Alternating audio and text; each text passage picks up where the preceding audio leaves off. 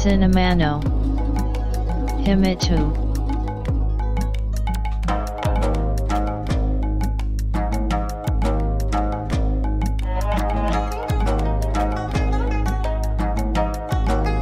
This broadcast is made by Cinema Podcaster Fuji Walker.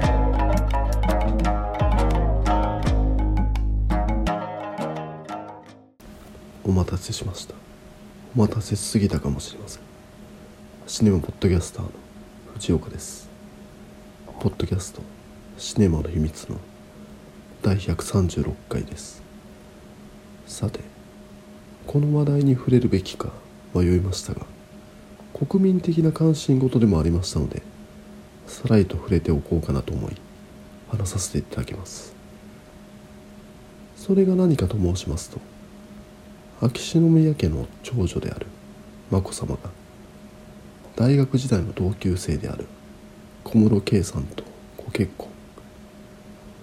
先月10月26日の朝に宮内庁の職員が2人の婚姻届を自治体に提出。午後には2人揃っての記者会見に臨まれたという話。いわゆる反転連的な思想を持っているわけではないのでテレビの報道を見守り心の中で応援していたわけですがなんというか自分も娘がいるせいか何か変に感情移入してしまう感じもありました。言っちゃなんですが仮に娘が結婚相手を連れてきてそれが報道されているような疑惑のある人物ならこれは迷いますよね。自分は自分子供は子供と線を引いて個人の自由を尊重するとは口では何とでも言えるでしょうが腹の中では。ちょっと待てよ。となるのが自然です。でもまあここを掘り下げたところで実りもないでしょうから不思議に感じた点だけをお話しさせていただくと。当日昼前のニュースで眞子さまが長年住み慣れた赤坂御用地を後にする。という映像が紹介されました。秋篠宮家ご夫妻に頭を下げ妹の佳子さまと抱き合う姿に思わずうるっときたわけですがいわゆるインターネット上では抱き合う姉妹の姿を映画「アナと雪の女王」に重ねる声もありリアルアナ雪なんて表した言葉もありました。門出を祝福する笑顔の家族といった映像でしたがいやちょっと待てと。慌ただしい中でちらりと見た昼前のニュースでしたのでこれ勘違いなのかなと思いその日の夜のニュース翌日朝のニュースと確認しましたがやはりその赤坂御用地の映像には悠仁親王の姿がありません。あれ海外留学でもしていたのかなと思い調べてみましたがそんなことはないわけで一応報道されている公務の予定も確認しましたが特にどっかに行ってるわけでもない。普通に考えれば悠仁親王は中学生ですから平日ともなれば学校行ってるんでしょう。しかしこれ不思議ですよ。あくまでも姉が嫁ぐ日お別れの場に学業を優先して学校へ行かせるのかなと。もちろん報道されていないだけで登校前に眞子さまと別れの挨拶はしてるんでしょう。しかしわざわざ赤坂御用地前で見送る映像を公開しておいて不在というのは言葉にするととても悲しい感じになりそうですが未来の天皇にとって姉の存在はなかったことになるのかなんていろいろ邪推してしまうのは否めないと。嫁ぐ娘を家族総出で送り出すなんて我々が当たり前と思う行動が皇族は取れないもんなんだなと感じた次第です。さあシネマの秘密第136回始めます。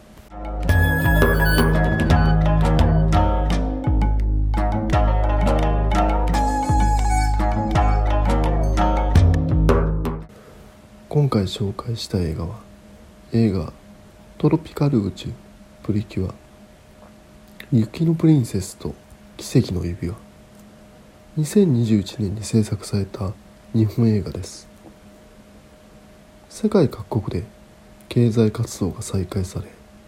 映画興行も再開されている昨今。各国の興行収入ランキングでトップとなったのがフランク・ハーバードによる SF 小説をドゥニ・ビルヌーブが映画化した「デューン砂の惑星」それに対して我が日本の国内ランキングでトップを飾ったのが本作。映画「トロピカルージュプリキュア。雪のプリンセスと奇跡の指輪」つまり圧倒的な大作映画が世界を席巻する中孤軍奮闘しているマイノリティアニメ映画と言えます。さあこの作品をどういった切り口で話していくのか。なかなかの難題ではありますがまずは作品の概要から。本作はアニメプリキュア劇場版シリーズの通算30作目となり海コスメをモチーフに今年テレビで放送されているプリキュア18作目であるトロピカルージュプリキュアの劇場版。約10年前に放送されたシリーズ7作目。ハートキャッチプリキュアのプリキュアたちも登場し2世代のプリキュアが共闘するのが見どころとなっている。こういったいわゆる魔法少女ものは自分の世代的にはミンキーモモなんかがそれに当たるのかなと。そしてざっくりしたイメージですが1990年代のセーラームーンでバトルものの要素明確に敵が設定されお茶魔女ドレミシリーズを挟んで現在のプリキュアに至るとどうもここら辺は女の子向けということもあってそもそもが見ていない。つまりは過去の体験がないわけで。以前同じような子供向けアニメである映画「アンパンマン」について話した時と違って懐かしさだとかノスタルジーを感じていませんのでどちらかというと現在のアニメはこうなっているのかと結構新鮮な気持ち見ることができました。以前取り上げた映画「アンパンマン」で娘を映画館デビューさせたわけですがあれから事あることにではないですが時々言うわけです。映画館へ行きたいと。そのため何か適当な作品がないかと思っておりました。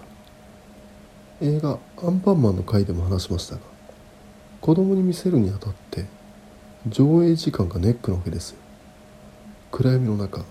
光るスクリーンを眺めるわけですから。いわゆる幕間の映像を含めて2時間を超えるような作品はちょっと長すぎると感じるわけですね。そのため今年アニメ映画としては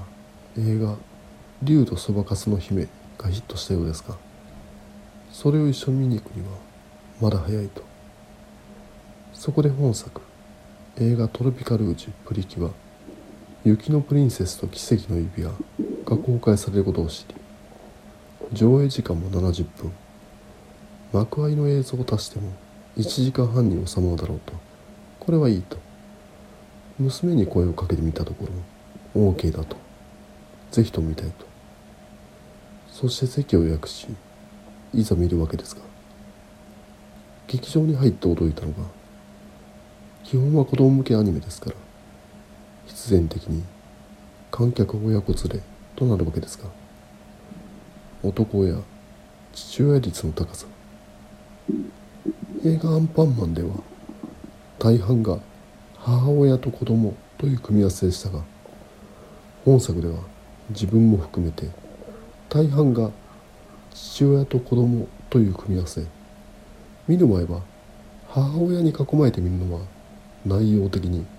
正直きついかなと思っていましたが蓋を開けてみると同士に囲まれてみるといった感じでした。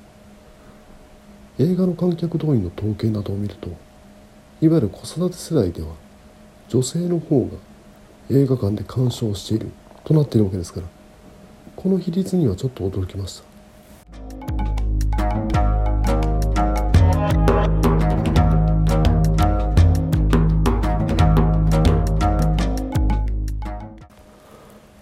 さてそのお話はというと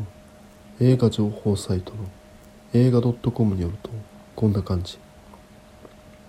雪の王国シャンティアの新しい情報になるシャロンのお祝いの式に招かれキラキラと輝く雪の世界になってきた夏見真夏たち。人魚の国の女王になることを目指しているローラはシャロンと仲良くなり綺麗な指輪をプレゼントされる。そこである約束を交わした二人だったが謎の怪物の出現によって一同は雪の王国に閉じ込められてしまう。ピンチに陥った真夏たちの前に今度はハートキャッチプリキュアのプリキュアたちが駆けつける。そのことで真夏たちは勇気づけられみんなの思いが重なりローラの指輪スノーハートリングへと変化するが。映画館でチケットを出すと入場者プレゼントとしてプラスチックの指輪がもらえ娘なんかは速攻袋を破き指にはめていたんですがこの指輪が作品のキーとなる構成はなかなかいい演出などを感じました。映画体験を家に持って帰ることができるわけですから現在放送されているプリキュアを見てはいないので登場キャラクターの細かいところはピンときませんが主人公たちプリキュアの中で一人だけ人形が混じっていてその子がローラ。どうやら海の王国のプリンセス次期女王であると。その花嫁修行の一環で人間社会で暮らしているという設定なのかなと。しかしいわゆる帝王学を学んだローラは他人と圧力が生じる。他のプリキュアたちは友人として静かにアシストするといった関係性。そんなローラと対比するように本作では王族という共通点のある雪の女王と空気を読まないという共通点のあるゲストプリキュアエリカですかね。青い子が配置されておりローラにとって悪い方向に進んだ未来が雪の女王でありいい方向に進んだ未来がエリカとして描いているのかなと。他人とどう距離をとって接するのか。人間の複雑さを学べる構成となっており。ローラ雪の女王エリカの3人でお話が進みます。基本的には関係性の話ですから悪い人がいるわけではなく悪い行為があるわけでつまり絶対悪としての敵は排除されてません。ここにちょっと子供向けとしてはお話が難しいのかなと感じました。娘が映画の途中トイレに行きたいと声をかけていたので退席しトイレへ連れて行ったんですがそこでボソッと映画が怖いと言ったんですね。見るからに悪そうなキャラクターがひどいことをしてそれを咎める内容であれば咎める側に感情移入してカタルシスがあるんでしょうがちょっと違う感じです。それまでいい人だと思っていたキャラクターがその姿のままひどいことをしている。態度や行動は変わりませんが受け取り手の意識が変わってそれが怖いとなる感じですかね。男女比較すると女性の内面の方が早く発達するらしいですがそのため子供向けとなっていますが見終わった娘の感想としましても大人向けやなでした。映画が始まってから漂う冷たい印象。生きの国家舞台ということもありますがそれが劇中登場するキャラクターの喪失感に由来するものであるとはっきりしだしてから物語はがぜ暗くはなります。しかしながら時折挟まれるギャグの場面や定番ですね。変身シーンには娘もキャッキャとしておりました。ちなみに今回のプリキュアと過去のプリキュア総勢9人の変身場面をたっぷりと見せてくれますが体感時間としては10分くらいあったんですかね？これはファンにはたまらないでしょうが一元さんには正直退屈に思いました。もう大人になってしまったからですかね？上映時間70分で変身場面10分だとするとなかなか贅沢な時間の使い方です。これは考えようによっちゃ映画でしかできないことかもしれません。そしてこれどうしても言いたいのがいわゆるリップシンクっていうんですか？アニメの登場人物が歌う場面で口の動きと歌声がシンクロする。アニメでこの表現ってもう当たり前になってるんですかね？ディズニーなどの CG アニメでは違和感を覚えませんが本作のような 2D っていうんですかね？そういった作品では口の動きがシンクロするのは何か慣れないですね。あとダンス場面でのモーションキャプチャーによる動きの表現もそうですね。いわゆるぬるぬる動きます。作品が合ってるのか定かじゃないですがいわゆる「アイマス」などのアニメですか。そういったものを見てはいないせいでしょうね。不気味の谷現象が自分の中で起きていました。いわゆるロボットなどが人間に近い動きをすることでそれまで好意的に見ていたはずがある地点から生理的な恐怖感を覚えるようになるのが不気味の谷現象ですが本作のクライマックスエンディングで強く感じてしまいました。つまるところは自分がアニメ作品を見る目を養っていないということに尽きるわけですがそのわけで表現技法に対しては違和感を覚えておりましたが作品が訴える一つのテーマ。たとえその人が亡くなってもその人を語り継ぐことで人の心で生き続けるという話はそうすることで喪失感と向き合う人間の知恵とも言えますし娘にも覚えておいてもらいたいのでやはり本作映画「トロピカルージュプリキュア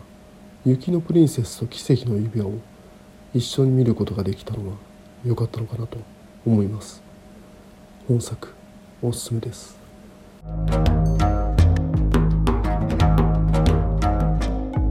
Podcast Cinemano He Me Too Woki E Tag No Come So Ya Go E Ken Domata She War Apple Podcast No Review CSAT Blog No Commento Tumblr No Mail Form Twitter account At Cinemana Himitsu Made Onega Ishimasu こんな感じで映画「トロピカルージュプリキュア雪のプリンセスと奇跡の指輪」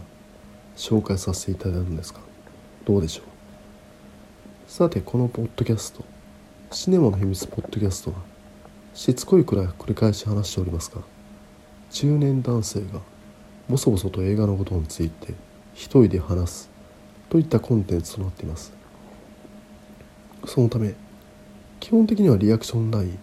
不人気なポッドキャストとなっております。そんな中このポッドキャストのツイッターアカウントにレビューコメントをいただきました。コメントしていただいたのは少年 Z さん。ありがとうございます。励みになります。少年 Z さんのコメントはこんな感じでした。シネマの秘密。第134回の感想です。クレイグ・バンボンドの構造分析は面白かったが結論がそれかいと突っ込んでしまいました。少年 Z さんお聞きいただきありがとうございます。先月取り上げさせていただいた映画007ノータイムドゥダイの配信会への感想ですね。そこでは結論として映画について誠に申し上げにくいががっかりしたと自分の意見を話させていただきましたがそれに対するリアクションですね。基本的にはこのポッドキャストこれも何度も話させていただいておりますが事前に話す内容を原稿にまとめてそれを読み上げる形で収録しております。そのためこの007回でも原稿をまとめながらなんとか自分の中での評価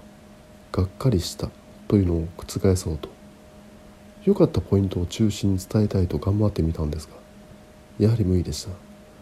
その結果が第134回の配信分です。またそこでは触れませんでしたが世間一般の感想と同じでアナ・デ・アルマスとラシャーナ・リンチが演じるボンドウーマンですがそれは面白いなと感じましたし彼女たちを起用したスピンオフ映画を待望する声が上がるのも納得できます。しかしそれがうまくいくかどうかは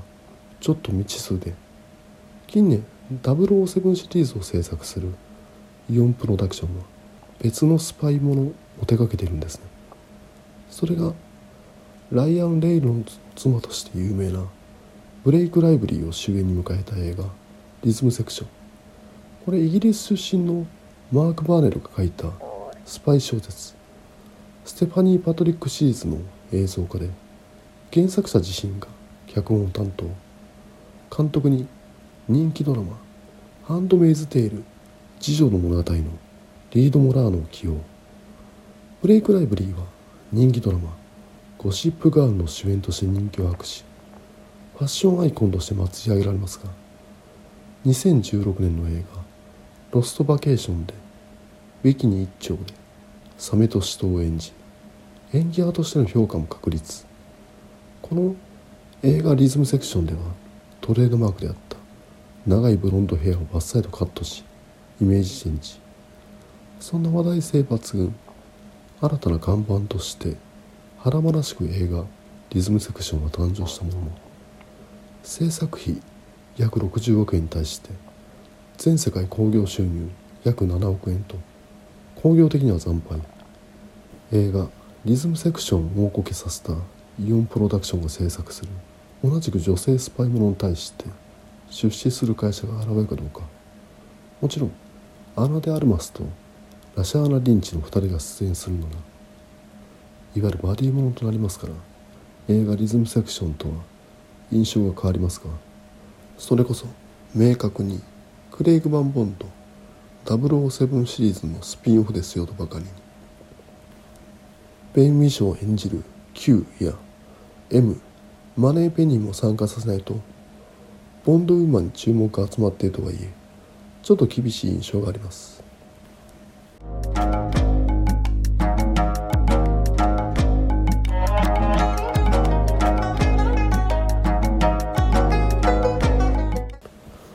大阪ではうどんの麺が入ってない肉水という食べ物があるんですね。その昔吉本新喜劇の花木京がうどん屋に入りシャレでうどん抜きでと頼んだところ店主がそれに応え面白かった芸人さんがそれ以降うどん抜きを頼み肉水として定着。ジェームズ・ボンドのいない007というのは肉水だなと思います。それを面白がれる人がいないと多分成立しません。肉水の話ですか？実際に注文してみるといわゆるおつゆを楽しむスープであり合わせて卵かけご飯を頼むなどしないと一食として物足りません。ちなみに以前物珍しさのため定食屋で注文したところ店員さんに「これうどん入ってませんから」とやたら念を押されました。いや分かっていて注文してますよと。話を戻すと007は映画としては1962年から始まる人気シリーズですがもはやシリーズであるはずの顔ジェームズ・ボンドがいらないといった話になっているのが何とも物悲しいですね。我が日本でもいわゆる着ぐるみではリアリティを感じない。かといって CG で描くには予算が足りないとばかりに三木聡監督による怪獣不在の怪獣映画「大怪獣の後始末」が制作され来年2022年に公開される予定となっています。このポッドキャストでは第2回配信分で取り上げさせていただいた映画「シン・ゴジラ」にしてもそうですね。従来の着ぐるみを廃しコンピューターで描いたゴジラ。劇中内では蒲田から東京駅と移動していますが描写としては静止画に近くほぼ動きません。